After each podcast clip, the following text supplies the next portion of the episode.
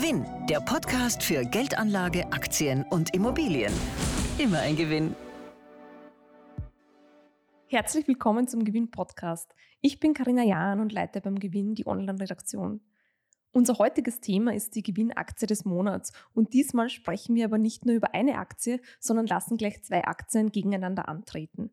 Welche das sind, wird uns gleich unser Finanzredakteur Hans-Jörg Bruckberger verraten. Hallo Hans-Jörg. Hallo auch von meiner Seite. Äh, ich möchte, bevor wir loslegen, ausnahmsweise mal Grüße ausrichten, und zwar an Christian Drastil vom Podcast Audio CD.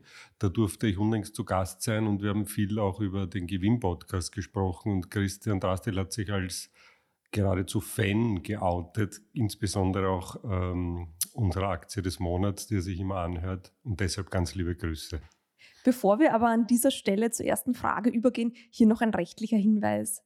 Unsere Ausführungen basieren auf den Gewinneinschätzungen von Analysten. Sie sind keine Kaufempfehlung und ersetzen auch keine individuelle Anlageberatung. So, nun aber zur Aktie des Monats. Diesmal sind es eben zwei Aktien, wie schon erwähnt. Hans-Jörg, welche sind das und warum hast du sie ausgewählt? Also es geht diesmal um zwei äh, Aktien oder auch Konzerne, die dahinter stecken, die wirklich jeder kennt, nämlich Toyota und VW. Und der Hintergrund ist folgender. Mir ist im Sommer aufgefallen, dass die Toyota-Aktie plötzlich stark angestiegen ist.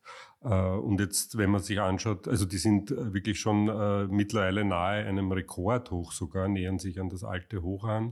Und wenn man sich dagegen VW anschaut, sozusagen, das sind ja die zwei Weltmarktführer, Toyota und VW in der Autoindustrie. Wenn man sich eben die VW-Aktie anschaut, die schaut ganz anders aus, die testet schon wieder das Corona-Krisentief. Und das ist eben bemerkenswert, zumal sich ähm, in der Branche ja alles um Elektrifizierung dreht und Toyota da eher zögerlich herangegangen ist, zögerlicher als die meisten anderen Hersteller, sozusagen nicht gleich auf diesen Elektrozug aufgesprungen ist und hochrangige Manager von Toyota haben sich lange sogar relativ kritisch geäußert zur E-Mobilität. Also habe ich mich gefragt, was ist da los und habe versucht, dem auf den Grund zu gehen. Und woran lag nun der Kursanstieg von Toyota? Tatsächlich hängt es mit dem großen Thema E-Mobilität zusammen.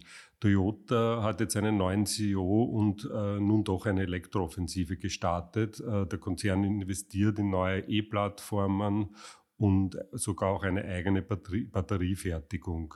Das gefällt Anlegern und hinzu kommt sozusagen als Sahnehäubchen, wenn man so will, dass Toyota einen technologischen Durchbruch bei der Produktion von sogenannten Festkörperbatterien angekündigt hat. Das ist eine völlig neue äh, Batteriebauart, äh, die in zehn Minuten voll geladen werden kann und dann eine Reichweite von 1200 Kilometern hat. Also sozusagen ein wahrer Wunderakku. Und der soll eben laut Toyota schon in ein paar Jahren in Serie gehen können. Und das war natürlich sozusagen Öl ins sommerliche Kursfeuer.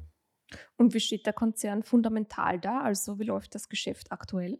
Ja, sehr gut. Also Toyota hat die Nummer 1 Position am weltweiten Automarkt äh, eindrucksvoll verteidigt zuletzt, ist also der größte Autobauer der Welt.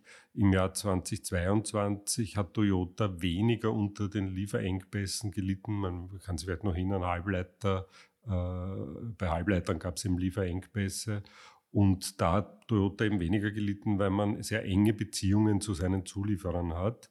Und so konnte die Produktion auf hohem Niveau gehalten werden.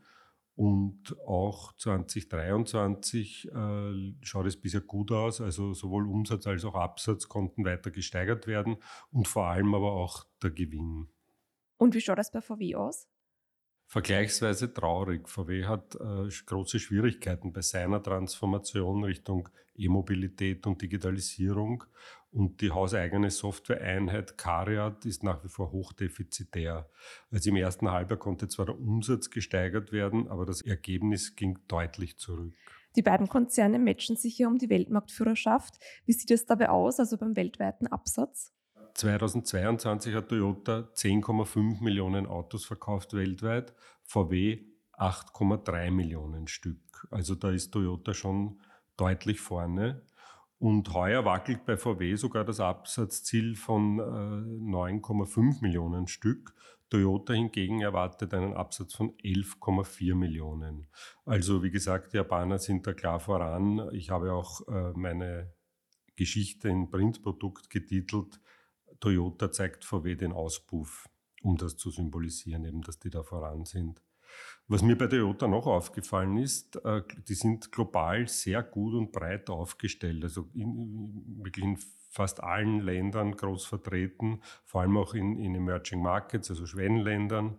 Und dort wird Toyota mit den alten Verbrennern noch lange viel Geld verdienen, weil dort sind ja die, ist ja die Infrastruktur noch nicht so ausgebaut für, zum Laden für Elektroautos.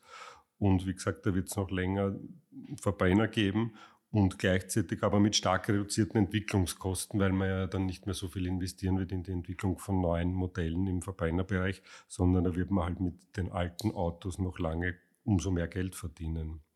Generell unterschätzt man hierzulande, glaube ich, Toyota ein bisschen, beziehungsweise überschätzt VW, weil bei uns wird VW immer wahrgenommen als der Riese und gefühlt ist jedes zweite Auto auf der Straße eine Konzernmarke von VW oder also eben VW selbst oder Audi äh, Skoda und wie sie alle heißen. Äh, in Wahrheit ist, schaut es aber anders aus, nämlich von den Top 10, also der weltweit meistverkauften Automodellen im Jahr 2022, waren nicht weniger als fünf von Toyota, darunter auch die Nummer 1, nämlich das Modell RAV4, das ist dieses SUV. VW hingegen war in den Top 10 gar nicht vertreten. Und auch äh, diese globale Aufstellung, die habe ich mir natürlich auch bei VW angeschaut. Und tatsächlich ist der Konzern auch nicht so breit global aufgestellt wie Toyota. Also VW macht im Wesentlichen seinen Umsatz, kann man sagen, in Europa, hier wieder vor allem in Deutschland und in China stark. Aber in den Emerging Markets ist man vergleichsweise nicht stark vertreten und auch in Nordamerika, also allen voran USA, bringt VW relativ wenig eigentlich weiter. Da hat man ja seit Jahren versucht, dort sozusagen ähm, mehr Autos zu verkaufen und ist eigentlich ziemlich gescheitert daran.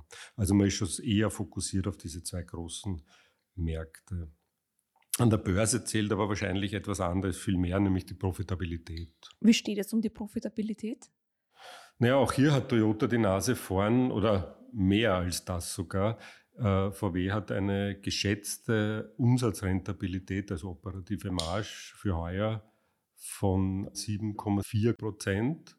Und, und Toyota kratzt hingegen an der Zweistelligkeit. Also die Analystenschätzung liegt bei 9,8 Prozent.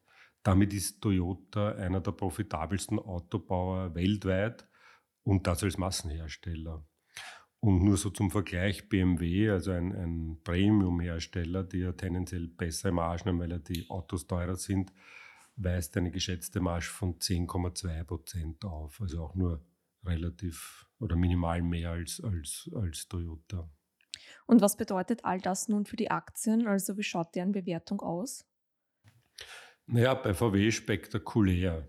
Also die notieren derzeit bei einem geschätzten KGV fürs laufende Geschäftsjahr von 3,4, äh, weisen eine Dividendenrendite von 8,5 Prozent auf und ein Kurs-Buchwertverhältnis von 0,3.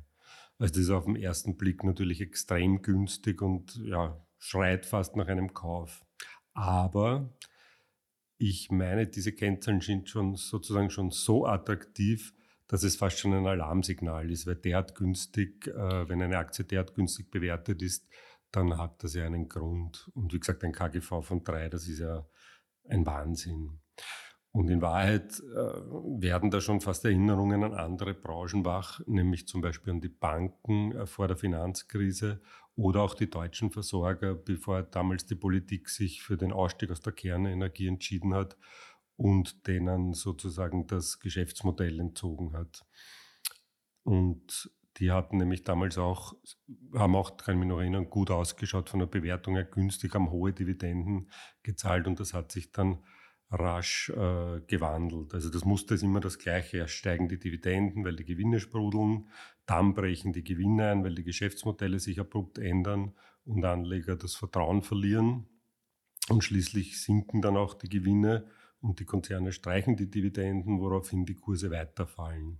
Und wie gesagt, so gewisse Erinnerungen an, an, diese, an diese erwähnten Beispiele werden da schon wach. Also ähnlich könnte es nun auch den deutschen Autobauern gehen, wo das Verbrenner aus beschlossen wurde von der Politik. Genau das fürchtet offenbar jetzt der Markt bei VW. Also unter vorgehaltener Hand spricht manch einer schon vom neuen Nokia, also einem Weltmarktführer, der den Anschluss verliert. Äh, das ist natürlich noch nicht, noch nicht gesagt, aber wer die Aktie kauft, wettet jedenfalls dagegen. Und eines muss jedem bewusst sein, die auf die Fundamentaldaten allein äh, sollte man sich nicht verlassen. Also nur weil das KGV günstig ist und die Dividende hoch ist, wie gesagt, das kann sich auch sehr schnell ändern, wenn dann eine negative Dynamik hineinkommt. Und bei VW speziell kommt noch etwas dazu. Äh, VW ist ein Sonderfall, sage ich mal, in der Branche. Die haben zwei, die haben so dominante Groß, äh, Großaktionäre, nämlich einerseits die Eigentümerfamilie und andererseits das Land Niedersachsen mit seiner Sperrminorität. Gleichzeitig haben die Gewerkschaften sehr viel Macht bei VW, auch schon traditionellerweise. Und es gibt zwei Klassen von Aktien, nämlich äh, Stämme und Vorzüge.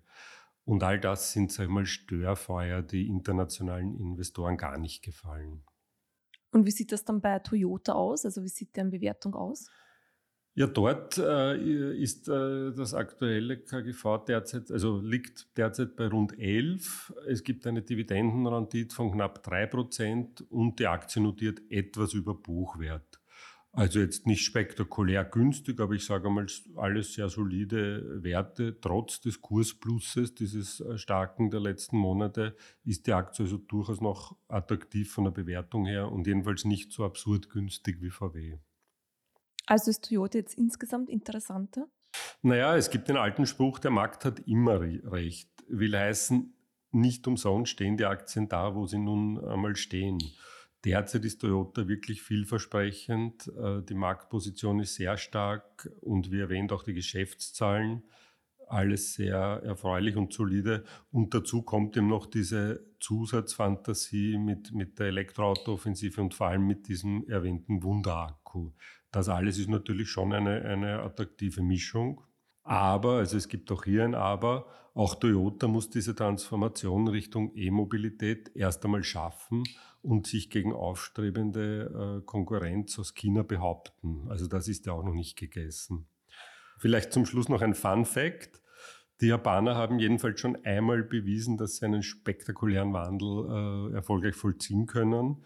Schließlich war Toyota, was viele wahrscheinlich nicht wissen, ursprünglich ein Produzent von Webstühlen. Ja, danke Hans-Jörg für deine Einschätzung. Am 19. und 20. Oktober findet übrigens unsere Gewinnmesse statt. Der Eintritt ist gratis. Sie müssen sich nur auf gewinn.com ein kostenloses Ticket sichern, indem Sie sich registrieren. Den Link dazu gibt es wie gewohnt in der Episodenbeschreibung. Danke fürs Zuhören und bis zum nächsten Mal. Gewinn, der Podcast für Ihren persönlichen Vorteil. Immer ein Gewinn.